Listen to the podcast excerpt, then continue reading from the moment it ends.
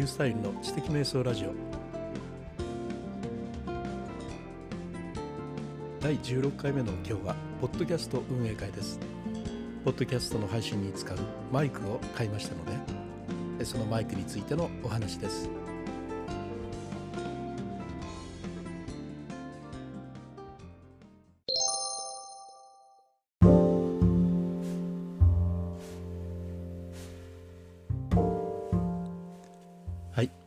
第16回スタートします。で今日のポッドキャスト運営会はですねあの昨日終わり頃にちょっとお話をした、えー、コンデンサーマイク手話の MV5 これをあの買ったですよね。そして今もそれで、えー、録音をしているんですけれどもこのことについてお話をしたいと思います。いろいろ紹介もね兼ねてですね。であの今年からねポッドキャストを自分も参戦をしたんですけれども、まあ、非常に面白くなってきましたね。ポッドキャスト自体はそうですね2005年ぐらいからですかねあのなんだこれということでねあのもう聞いてたんですよね。あの iTunes の中にあったのでそれを iPod ナノとかそういうのに移して、えー、じゃないかなそして、ずっと聞いてましたいろいろなポッドキャストをねあのそうですね。あの英語のニュースとかも聞いてましたよ。それからあのえーと、ニュースですね。そんなのも聞いてましたし株の情報とかもね聞いてましてね。株式投資のね非常に面白い、えー、経済のことが分かるようなポッドキャストでした、まあ、昔そうやってね十数年前にポッドキャストを聞いてたんですけれども、まあ、当時のポッドキャストというのはですねやっぱ特別な情報を持った方々が、まあ、特別にやるものという形でまさか自分たちがやるようになるなんて思いもしないもんですからまあ、しばらくずっと聞いてそうですね2年ぐらいずっと好きな番組を聞いてましたね。でまあいつの間にかもう聞かなくなってきたんですが、まあ、昨年あたりからポッドキャストっていうのがぐーっとねなんか出てきましたね自分の目の前にもねいろんな方がされるようになってきましてねそれでまあいろいろな方にあの背中を押されて今年になって、えー、自分も始めてみようと思って始めたんですけどね。でも非常に面白いなと思ってねたくさんのポッドキャストをフォローしました。あのまあ、それまでのポッドキャストっていうのはねやっぱり財力のある大きなメディアがやってたりとかねするんですが今自分が聞いてるポッドキャストっていうのはあのやっぱりこう言っちゃなんですけれどもあの、まあ、一般の方ですよね、まあ、有名な方はたくさんいらっしゃるんですけどでもあの一般の方なんですよね。その一般の方のですねポッドキャストを聞くのがとっても面白くて自分とあの非常に似たようなあまあ、立場の方ですね、まあの方々が日常どういうふうなことをしているのかということをね非常に興味を持ってね今聞いています。何かの情報を得るという聞き方ではなくてですねなんかの共感しながらねあ自分も同じだなとかそういうような安心感を持って今聞いてますね。で最初にこうポッドキャストを今年になって再開した時にはですねまああのえっと倉下忠則さんから「まあ、ご自ご自身の打ち合わせキャストに呼んでいただいてそこでお話をしたということが縁になっていましたので、まあ、打ち合わせキャストはすぐにあのフォローをしましたそれから最終的に背中を押してくださったつば九郎さんのですね。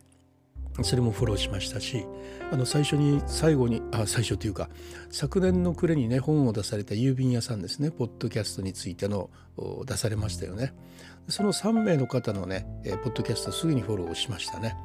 でそこへですねだんだんあのツイッターなどで、えー、いろいろ情報が流れてくるようになりましてまあ、そこであのゴリゴさんですねから足利キャストさんそれから山間さんですねあそういう方々のねあのキャストをだんだんお気に入りを増やしていったところなんですね。とっても面白いです。毎日あのお気に入りで更新がないかなと思ってね今見てで時にはねあのコメントをお送りしたりしながら楽しく聞いているところです。であの、まあ、今後ね増やしていこうと思ってるんですけれどもあのちょっと時間がねできたりとかするじゃないですかその時にね過去のね配信を遡ってね聞けるところもいいですよね。あのもう普通のラジオだとすぐ消えていってしまうものがずっと残っているというところがねやっぱりとってもいいなと思って一生懸命過去回をねずっと遡って今の皆さん方のは聞かせていただいているところなんですね。はいあのラジオってとってもね面白いですね。耳元でですね語ってもらえているようななんか近さを感じるんですよね。でなんかね僕だけに話してもらっているというかねそういう安心感ですか。で中学生の頃ね「オールナイトニッポン」とかが流行ったんですよね。その頃のラジカセとか買ってもらって夜中にねそっと聞くわけですよね。で次の日に学校で友達といろいろ話しなきゃなんないんでね夜中にずっと聞くんですけどね。えー、それからね大学生の頃はですねやっぱりこう一人寂しくね下宿の4畳半でね夜中を迎えるんですよね。でコーヒーでも入れてお茶でも飲みながらですねまああのジェットストリームとかね、えー、嫌なのがなるでしょう。で25時とかねそういうのをねまあ冬の夜中に聞いて、えー、心を慰めてたりとかね。まあそういうようなのね語りかけてもらっているという感がねありましたね。だからですねあのきっとですね静かにマイクの向こうにいる人に語りかけるような感じで喋るっていうのがいいのかもしれませんね。私もそのようなラジオ好きですね。ところが僕のはねあの歩きながらとか車を運転しながらとかねもう聞く人お構いなしでねワイワイわめきながら喋っているんで、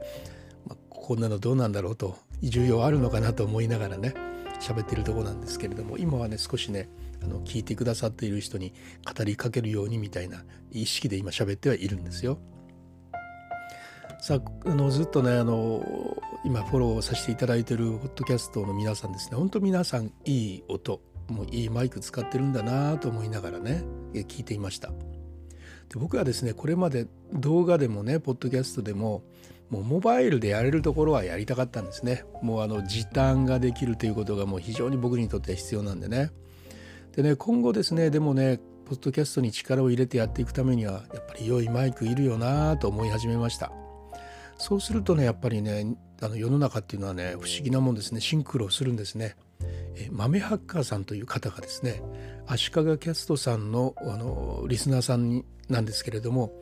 そのね足利キャストさんの中で紹介されていたよということで手話のコンデンサーマイクの MV5 というのをねツイッターで言及されてたんです。たまたまそれ見ましてねこれは渡りに船だと思ってもう買う気満々でね大体人がいいって言ってるものは大体いいっていうのが私の心情なんであこの方はいいって言ってるということはそして足利キャストさんもどうも使われてるみたいだったらもういいに決まってると思ってねもう Amazon に行きました。そして見てみますとねなかなか良さそうだったんですよ。iPhone で撮れるって書いてあるんですよね。あもうそれでもすぐワンクリックでもうポチりましたね。で早速もう昨日届きましたそれで。1日も経たずに届きました。で前回第15回のねポッドキャストそれで撮ったということなんですけれども、まあ、今回もそれを使って今撮っています。で手話のコンデンサーマイクっていうのはですねこれはとっても有名なマイクのメーカーですよね、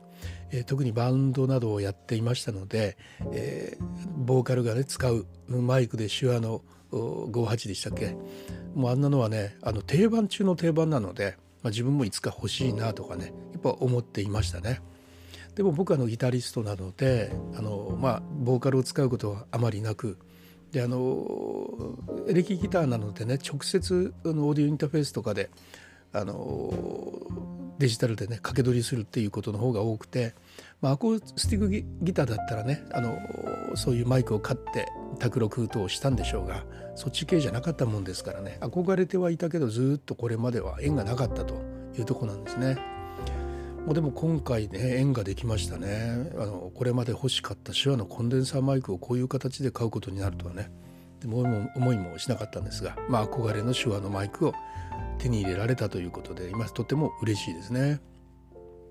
形状はですねそうですねあの丸い球球体のねあのなんか剣道の面みたいなのがあるんじゃないですか。あの剣道の面みたいなのがちょうど球になってるようなね、まあ、直径5センチぐらいのボール。でそれがマイクですね。でそれをスタンドにネジで取り付けて使うんですよ。であのそうですね。あとそれにあの iPhone の場合は、うん、ライトニングのケーブルをつないでもうあの iPhone に挿せばもうすぐにアプリダウンロードしろよというね、あのおすすめが来ましてそこでダウンロードすることによって、まあ、高音質の録音が可能になるという非常に簡単なねものでしたねもう説明書も何も読まずに、うん、録音までいけましたねでえー、っとねそういうようなものですけれどもあの一応ですねそのアプリがないとダメなのかなと思って直接アンカーから録音してみたんですね。まあそれはそれでね取れてるみたいでした。まあ、しかしあの高音質コンデンサーマイクのねあの高品質の音がそれで取れてるかどうかといったらうんと疑問が ありますけれどもやっぱりちゃんとアプリで高音質で撮ってでそれをですねあのアンカーの方にインポートするという形がやっぱり正解のようですね。でですね Amazon のですねページに行ってちょっと紹介してみようというふうに思うんですけれどもねえー、っとね Shure コンデンサーマイク実況配信モーティブシリーズ MOTIV モーティブモーティブシリーズ。ということで MV5 iOS Android PC 対応ということでね。で、えー、っと色が5色あるんですよね、えっと、グリーンとグレーとブラックブルーレッドという形であの球体の部分の、えー、お目剣道の目になってるその後ろ頭の部分ですね。そこのところの色がね若干変わってるようですよ。ただ色によって値段が違うのが面白いんですよね。えっとグリーンがね今のとこね1万円以下になってますね。であとグレーブラックブルーレッドそれぞれも1万2,000円超えでうんあいい値で言っていいのかな。あのそれぞれ超えなんですけどなんでかグリーンだけがちょっと安いというような感じですね。えっと、デスクトップスタンドを備えており、ホームレコーディングやビデオチャットから、ポッドキャスティング、歌のレコーディング、テレビ電話まで幅広い用途でご利用いただけますというメモがあります。また3つのモードから最適な録音モードに簡単にセットできますとってね。これはあのギターなんかを取る時の、うん、用のモード。それからフラットなモードそしてボーカルを取る時のモードという形でポッドキャストはもうそのボーカルモード一択という形になりますね。あと無料の iOS レコーディングアプリでレコーディングモニタリングコントロールおよび録音をサポートしますということで今そのアプリを使って今録音をしているところです。えー、っとね下の方ずっと見ていきますとねポッドキャスティングビデオチャット簡単なスピーチや歌録音に最適とありますね。えー、っとそれ以外にはあそうそう4分の1インチ標準ネジとでスタンドにマウントできるほか平らな場所に置いていただくだけでもご利用いただけますということでですねあのスタンドでもいいしそのまま置くこともできるんですね。でこれがねさっき言った4分の1インチ標準ネジということでこれあのいわゆるカメラの三脚みたいなものにもね合うんだそうです。ですからあのポッドキャスターさんによってはですねあのスタンドがちょっと低いということでもうあの最初からあのカメラのスタンドでそれに先っちょにあのネジで止めて使ってる方もなんかよくいらっしゃるみたいですね。ということはねゴリラポット的なやつもねつくんですよ。であのゴリラポットみたいなのによくカメラをね一眼のカメラをつけてまあ、あのそれを持ってですね Vlog とか撮っている方のビデオとかね見られたことあると思うんですけれども、まあ、あんな感じまでにはいかないわけです小さい5センチぐらいの球がくっついた、まあ、あのゴリラポットみたいなやつを持ってね、まあ、喋りながら歩くことも、まあ、片手に iPhone 持ってね、えー、歩きながら録音することもできますよね。まあ、そういうことも、まあ、やってみても面白いかなというような気もしているところです。でですね、えっと、いろいろとね質問とか出ててですねある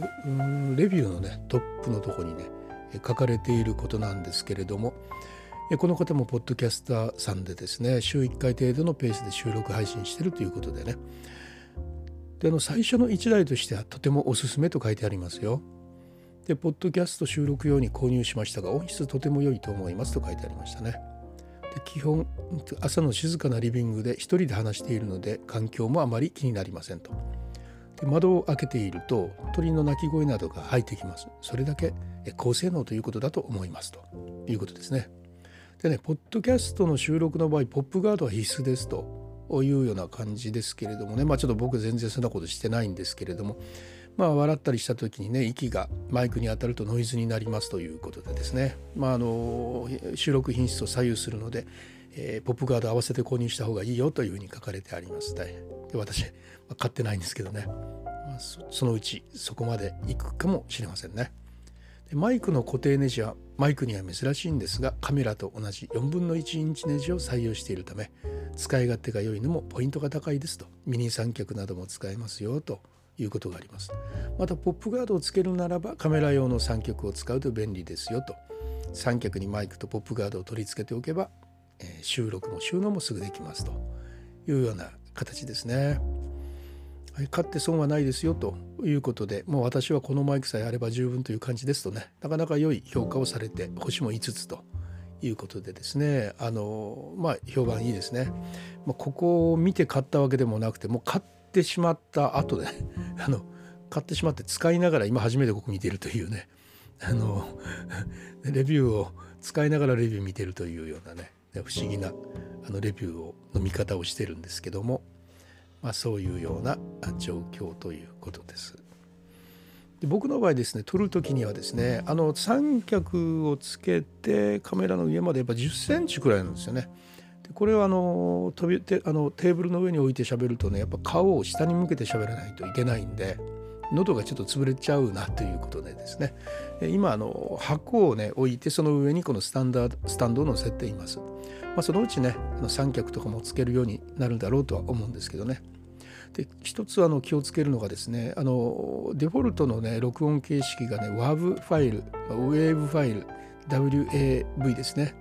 でこれですねあの品質がとても良い代わりに容量がねとても大きいんですよね。でこれらをねあの圧縮したのがね MP3 音源とかになっていくわけですがまこれを一度ファイルにエクスポートをしますとねファイルっていうかあのあれですよ。あの iCloud ですよ。iCloud のファイルというアプリですよね。そこにエクスポートをしますとえー、っとねアンカーの方で、えー、まあインスあの何ですか？インポートするんですけどその時アンカーでのアップロードにめちゃくちゃ時間がかかるんですよ。一度はね止まってしまいましたね。そこで、まあ、あの変換するようになっていました。AAC という形式にね。でそれの128あたりを選んで変換すると、まあ、これが14メガぐらいになったんで。そうするとねあの読み込めましたね。つまり iPhone に直接声を録音するのに比べて旦ファイルにエクスポートしさらにその前にあの AAC に変換しておくという二度手間なんですよね。まあ二度手間をしても良い音質で撮っていくかどうかというまあ、その場その場でのあの折り合いをつけることになろうかなというふうに思っています。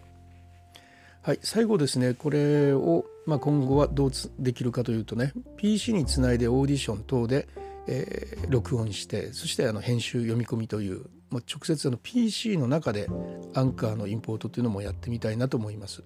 まあ、これだったらあの私今コーチングのセッションやってますからねこれを使ってコーチングのセッションすると音もとても良い音がね相手に行くだろうということでまあ早速明日の方からこのマイクでやっていきたいなと思いますね。あと三脚穴にですねゴリラポットとかねマンフロットの自撮り棒みたいなねロットをつけて喋りながら歩くということにもちょっと挑戦してみようかなということ。やっぱ歩きながら喋りながら歩くとねとてもいいからねあの頭が随分回転して。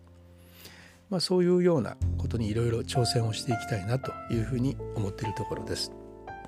はい、え今日はですね、えー、っと昨日買いました、えー、ポッドキャスト収録用の手話 MV5 これについてのお話をしました。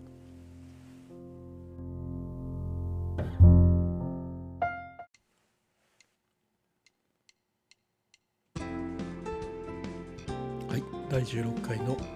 ポッドキャスト運営会いかがだったでしょうか。このように、えー、今日のですねあの声も手話のマイクで撮っています。